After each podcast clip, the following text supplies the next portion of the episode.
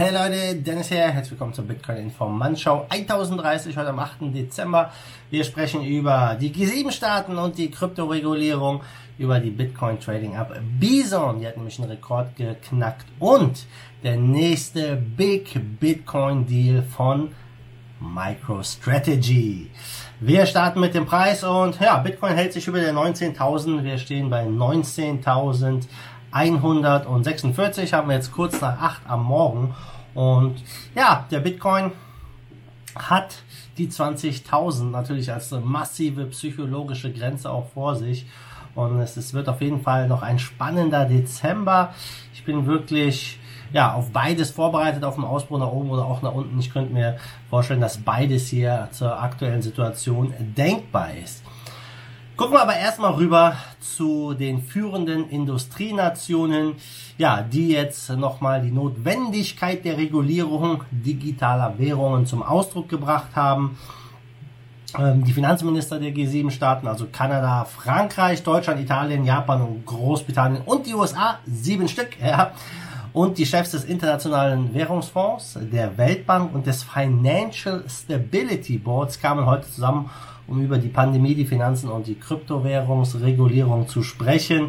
Sekretär von äh, US-Finanzminister Nugent, der sagte, dass sie ja die Unterstützung für eine gemeinsame Erklärung der G7 äh, über digitale Zahlungen vom letzten Oktober bestätigt und bekräftigt haben. Man will digitale Zahlungsdienste angemessen beaufsichtigen und regulieren um ja, den Herausforderungen und Risiken im Zusammenhang mit der Finanzstabilität zu begegnen. Ja.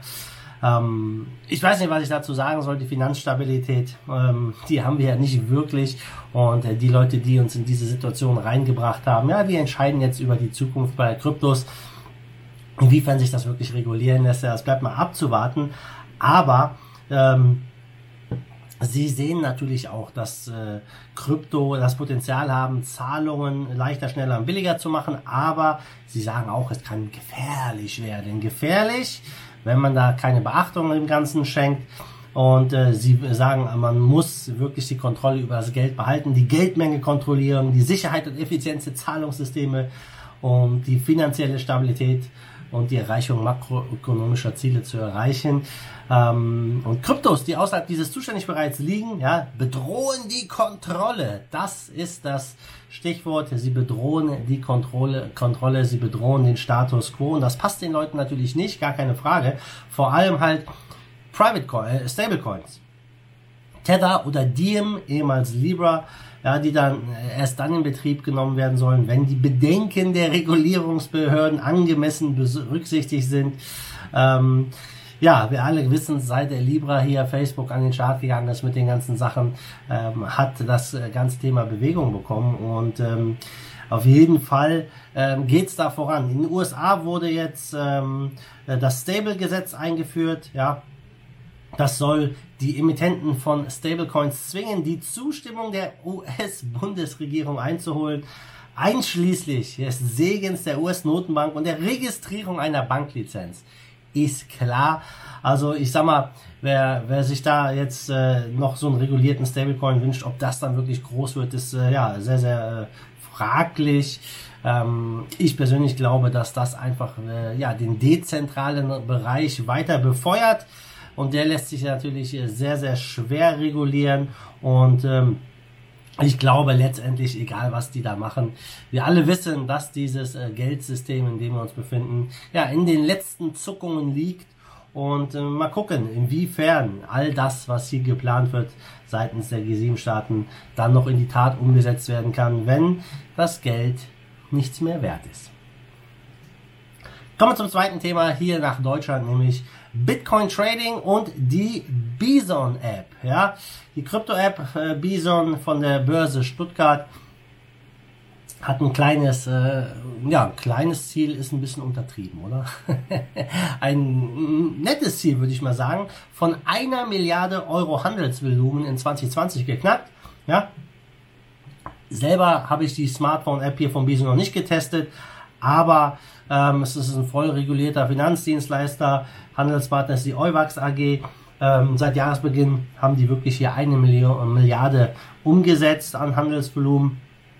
Auch die Anzahl der Nutzer hat um rund 180 Prozent zugenommen. Aktuell sind es über 206.000 regelmäßige Nutzer. Ende März waren sie noch bei 100.000, ja, jetzt schon über 200.000. Also das Wachstum ist enorm. Ja, die haben auch im November mehrere Tage neue Rekordhandelsvolumina aufgestellt. Jenseits von 35 Millionen Euro am Tag und auch der Geschäftsführer der Bison App, Dr. Uli Spankowski, er hat gesagt, ja, dass sie über, dass die Erwartungen hier für dieses Jahr weit übertroffen wurden. Und es zeigt einfach die Entwicklung, dass man mit einfachen und verlässlichen Handel und einem passenden Angebot hier wirklich, ja, im spannenden Marktumfeld für Kryptowährungen mitmischen kann. Und ja, es gibt ständig neue Funktionen bei der App. Es gibt jetzt neben BTC, LTC auch XRP und äh, es scheint so hier, dieser Wachstumskurs ist ungebrochen. Wie gesagt, ich selber ähm, kann da jetzt nicht aus Erfahrung sprechen, aber ich kenne einige Leute, die die Bison App nutzen und auch äh, relativ happy damit sind.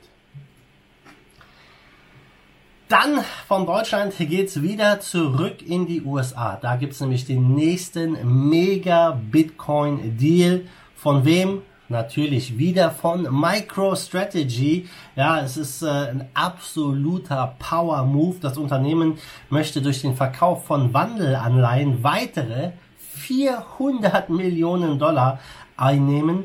Ja, und was soll damit passieren? Natürlich in Bitcoin investiert werden, kurz vorm Alltime High. Ja, was für ein besseres Signal gibt es für Bitcoin? Am 14, am 4. Dezember, also gerade vor vier Tagen, hatte MicroStrategy nochmal 50 Millionen US-Dollar in BTC investiert äh, und somit den Glauben äh, an Bitcoin bestätigt. Ja, und jetzt diese Meldung kommt wirklich wie ein Paukenschlag. Und ja, äh, ich denke, auch hier werden sich jetzt einige Leute denken, ist der Typ hier von MicroStrategy verrückt? Oder ist er ein Genie, ja, jetzt zum zweiten Mal hier so eine Summe zu investieren? Also hat dann fast selber eine Milliarde hier mit dem Unternehmen in Bitcoin investiert. Und äh, es ist natürlich ganz klar, mittlerweile ist die MicroStrategy Aktie auch ein bisschen an den Bitcoin gekoppelt, an den Kurs. Und ähm, man hat hier jetzt kein kurzfristiges Zeitfenster im Blick, denn die Anleihen laufen bis Ende 2025. Das äh, Unternehmen wird sie ähm, ja ähm, wahrscheinlich äh, zurückkaufen dann und wenn die Bitcoins in den nächsten fünf Jahren steigen, ja, dann war das ein sehr, sehr netter Move, würde ich sagen. Also ziemlich, ziemlich crazy. Ich glaube, dass da jetzt einige große Unternehmen äh, drauf gucken und sollte der Bitcoin jetzt hier wirklich äh, ja, äh, über die 20.000 ausbrechen, ja, dann könnte das einige weitere solcher großen Investitionen von diesen Unternehmen nach sich ziehen und das dann wirklich zu dieser FOMO führen, die wir 2017 schon mal erlebt haben. Aber ich sag mal so, klar, als 400 Millionen, damit bewegt man den Markt nicht, aber ist genug Geld da. Und ich glaube, viele Augen sind gerade auf MicroStrategy gerichtet. Also Michael Saylor ist ein richtiger Badass, der äh, gibt hier wirklich Gas und ja, spielt hier ein ziemlich krasses Spiel. Ich glaube und vermute, das könnte wirklich gut aufgehen nächstes Jahr und er als einer der größten Gewinner dasteht. Ja, guckt mal zum Schluss den Markt. Wir stehen bei 573 Milliarden Marktkapitalisierung, Bitcoin Dominance 62,09% Und ja, in den Top 10, da ist es ein bisschen rot, würde ich mal sagen. Die Coins sind leicht im Minus, also jetzt nichts Weltbewegendes. Ähm, wir haben hier ETH knapp 1,5% im Minus, Ripple knapp 2% im Minus, Litecoin, Bitcoin Cash, alles bis 1-2% Minus, also keine großen Bewegungen. Top-Gewinner zu gestern ist Vite, mal eben 273% gezogen, ja, nicht schlecht.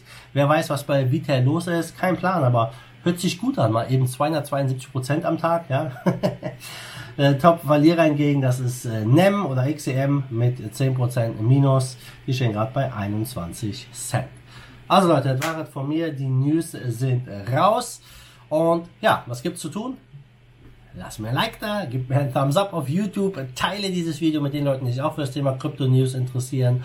Und ja, dann sehen wir uns morgen wieder in alter Frische. Bis dahin, wie immer, macht gut, schwenkt den Hut. Let's fight the force of evil in Bitcoin and cryptocurrency we trust. Bam.